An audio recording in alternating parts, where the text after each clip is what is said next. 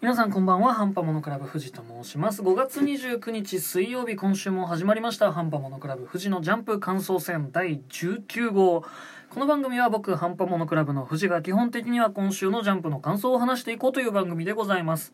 はい。というわけで6月目前5月29日水曜日ということで2019年もですねもうすぐ折り返し皆さんこの半年いかがお過ごしでしたでしょうか。僕の方はもうすぐまあえっ、とハンパモノクラブの活動をね始めて1年経つんで何をして遊ぼうかななんていうことを考えてるような段階でございます、まあ、特にまだ何も思いついてないのでですねこういうことやってほしいなとか。もしあのアイデアがある方がいらっしゃったらですねあの僕の方に言っていただければ、まあ、できそうなことであれば全書いたしますのでぜひとも、えーアイデアお待ちしております。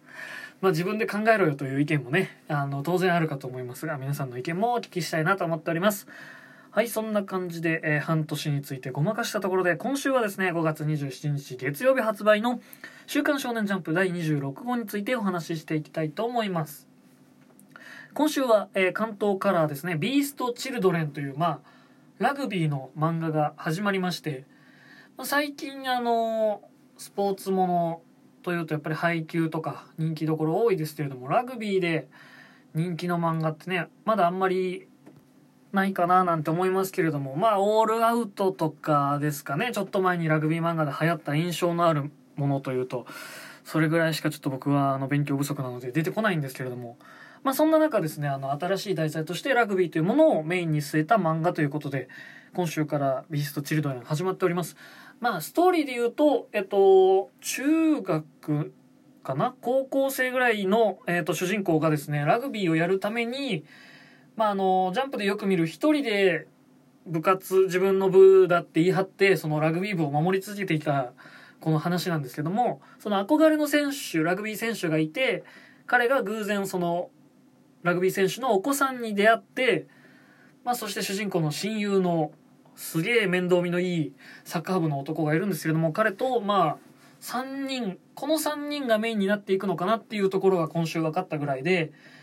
まあこれからどうなっていくのかっていうのはちょっと読んでみないとわからないんですけれども主人公の、えっと、得意技としてはすごい集中力でも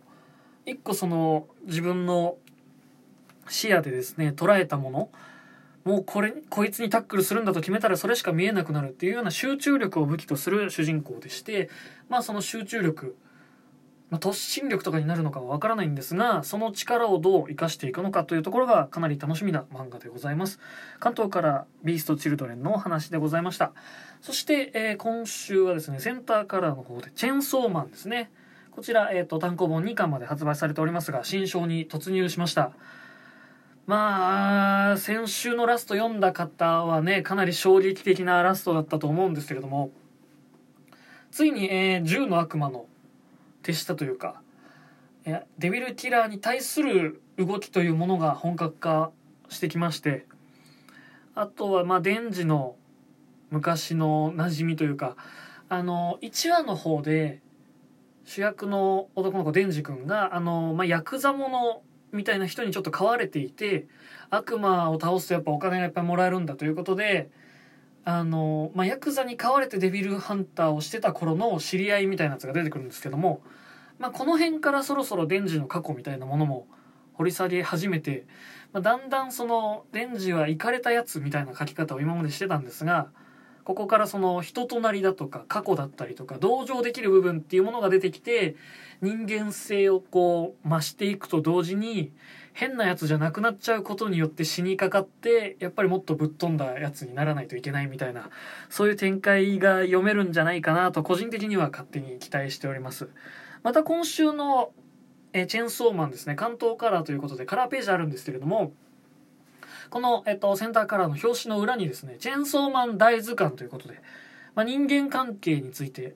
ざっくり説明しているページもありますのでですねチェンソーマン今週から読んでみるというのもかなりいいんじゃないかと思います。まあえっとチェンソーマン大図鑑かなりなんていうのかテレビマガジンとかそういう感じの書き方されてますので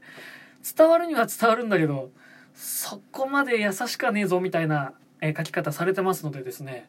ぜひギャップの方もお楽しみいただければと思います。そんな感じで今週のチェンソーマンのお話でございました。そしてまあ今週はちょっといろいろお話ししたいんですけれども次にですね、えー、今週のワンピースのお話ししていきたいと思います。ワンピースはえっ、ー、と相変わらず相変わらずと言っちゃうとちょっと嫌な感じかもしれませんが、えー、和の国のお話をやっておりまおりまして先週ですね、まあ、オロチの教団によって、まあえー、安家殿という、まあ、殿安と名乗っていたんですけれども、えー、本性は実はかつて戦国大名であった安家という男の最後と、えー、選手になったんですけれども、まあ、それに、まあ、あの安家を慕って町の方まで出てきた恵比寿町の住人たちが、まあ、安家さんが死んだのにみんな笑っていると。でそれは一体どういうことなんだということで、まあ、ゾロもルフィもその様子を見ながら怒るんですけれどもえっとそれが実は、えっと、パンクハザード編の方で登場した腎臓か腎臓悪魔の実スマイルの副作用によるものだったということが、え今週判明いたしました。えっと、スマイルというとまあねあの皆さんアニメでも最近最近っていうほどでもないですけどパンクハザード編やってたので印象に残ってる方も多いと思うんですが腎臓悪魔の実ということで、えっと、桃之助だったりとかあとは今で言うとオロチの配下ギフターズ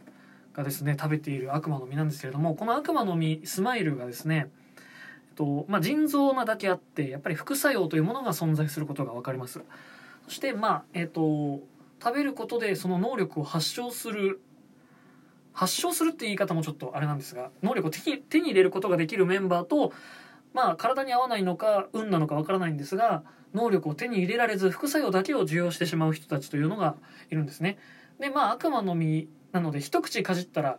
能力が手に入るかどうかは分かるんですがその悪魔の実の食べ残しをですねなんと恐ろしいことにオロチが恵比寿町の人たちというのはまあその都のあまり余っている食べ物をもらって、えっと、生活している人たちなんですけれども彼らの食べている食べ物の中にその悪魔の実の残骸をですね混ぜて奴らに食べさせようということで廃棄してしまうんですね。でそのスマイルの副作用というのが、えっと、うまくいかなかった人たちに出る副作用。これが感情の一つを失うというものでしてまあ日に日にその泣けなくなっていったりとかあとはまあ怒ることもできなくなっていって笑うという感情以外を表現できなくなってしまうというまあこれもそうですね。オロチが言うには笑っている人しかいない天国という表現をしてるんですが、まあ、今回の安家殿が死んでもなお町の人たちは笑うことしかできないという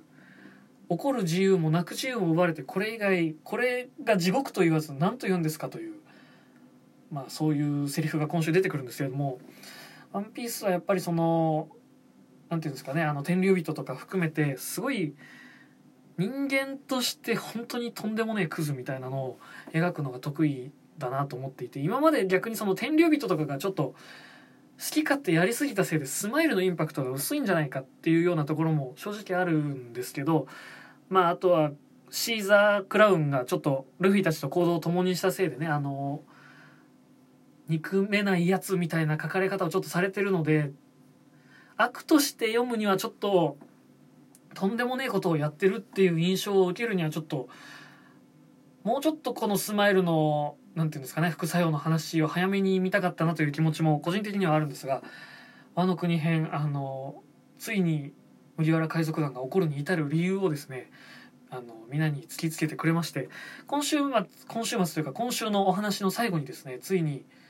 ゾロとサンジが合流してオロチの前に立ちはだかりますのでまあ、今週から、まあ、何週間かかるか分かりませんが、ルフィたち全員が合流するまでの展開というのもね、かなり熱いものになっていくんじゃないかと思いますので、ワノ国編、まだまだ盛り上がっていくと思いますので、one piece の方もぜひ読んでみていただければと思います。はい、なかなかワンピースの話してしまいました。今週はですね、5月27日、月曜日発売の週刊少年ジャンプ第26号についてお話ししてまいりました。まあ、えー、半年ですかね。あの、2019年も、2019年もですね、半分が過ぎまして、えー、まだまだ半端モノクラブいろいろやっていこうかなということは思っておりますので、ぜひお付き合いいただければと思います。今週末5月31日金曜日ですね。いつも通りハンパモノクラブ本放送ございます。そして6月3日月曜日ですね。やすさんの勝手に一コマ。映画のトーク続いておりますが次はどんな映画のお話聞けるのか楽しみにしております。それでは今週も10分少々お付き合いいただきありがとうございました。ハンパモノクラブ藤でした。また来週ジャンプを読んでお待ちください。